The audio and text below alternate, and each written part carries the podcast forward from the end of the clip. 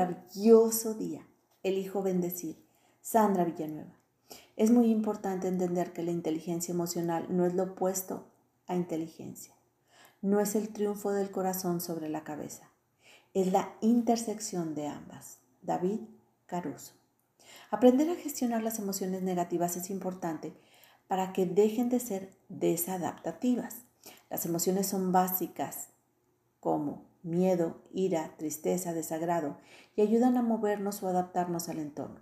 Si estas emociones se desregulan y acaban desviándose de su razón básica, podrían derivar en trastornos emocionales. Hablar de emociones negativas es hacer referencia a emociones desagradables, como el miedo, la ansiedad o la rabia.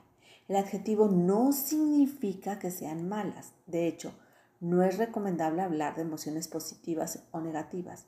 Es mucho más recomendable hablar sobre agradables o desagradables de experimentar. Imagina por un momento vivir en un mundo sin emociones. Imagina una situación donde hay un peligro evidente, pero no tienes miedo. ¿Podrías saber que hay un riesgo para tu vida si no tienes miedo? ¿cómo te pondrías a salvo? Otro ejemplo sobre la ansiedad. ¿Cómo prepararse para dar una charla ante más de 200 personas si no se sintiera ansiedad previa? Si no hubiera anticipación a las consecuencias negativas por no preparar adecuadamente la charla y tener todo lo que se requiere para que sea adecuado el lugar, el ambiente, el clima, etc. El problema surge cuando la ansiedad es demasiado intensa y no permite afrontar la situación. Estos son ejemplos de utilidad que tienen las emociones. Tienen una función evolutiva que permite adaptarnos a lo que hay alrededor. Las emociones se disparan ante los estímulos del contexto o del interior y nos comportamos en función a estos. Aunque estas emociones las vemos como negativas, malas o desagradables, son necesarias, ayudan y motivan a actuar para ponernos a salvo de algún peligro o para realizar acciones en función de lo que se quiere, de las metas anheladas, de los objetivos trazados. ¿Cuáles son las emociones negativas o desagradables y las funciones que cumplen en nuestra vida? Te comparto algunas. Miedo. Permite ponerse a salvo ante el peligro. Es un sistema de alerta que ayuda a actuar para protegernos. Tristeza aparece ante una pérdida o fracaso. Señala la necesidad de detenerse para procesar la pérdida y profundizar encontrando un nuevo significado y un aprendizaje para la vida. Ansiedad ayuda a prepararse para el futuro y prevenir o disminuir consecuencias negativas. Enojo o ira sirve para delimitar, para poner límites de manera clara y asertiva que se puede percibir al haber recibido una agresión o, una invasión a nuestro espacio vital.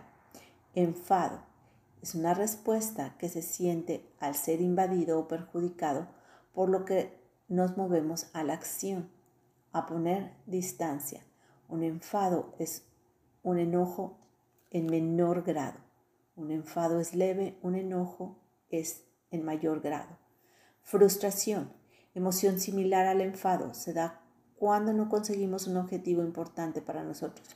Culpa o vergüenza emergen cuando no cumplimos con expectativas sociales o culturales o tradicionales.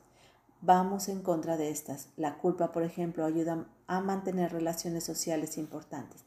Sería ilógico querer eliminar las emociones a las que se les llama negativas. Son necesarias, además de ser útiles, por lo que iría en contra de toda nuestra naturaleza eliminarlas. Forman parte de la experiencia y hay que aceptarlas. El problema surge cuando aparecen descontextualizadas, se vuelven muy intensas o se alargan en el tiempo. Entonces, ¿qué se puede hacer? La respuesta está en cómo se gestionan estas emociones negativas para que vuelvan a adecuarse y cumplan su propósito de adaptarnos al ambiente como respondemos a ella puede hacer que se vuelvan exageradamente intensas y abrumadoras, aunque no podemos cambiar la emoción, sí podemos la respuesta automática que damos cuando somos conscientes. Si no podemos cambiar la reacción ante ellas, entonces la forma de procesarlas es la que sí podemos. Hermosa alma, te reconozco calmada, creativa, amable, segura. Te mando un fuerte y cálido abrazo. Sandra Villanueva, yo estoy en paz.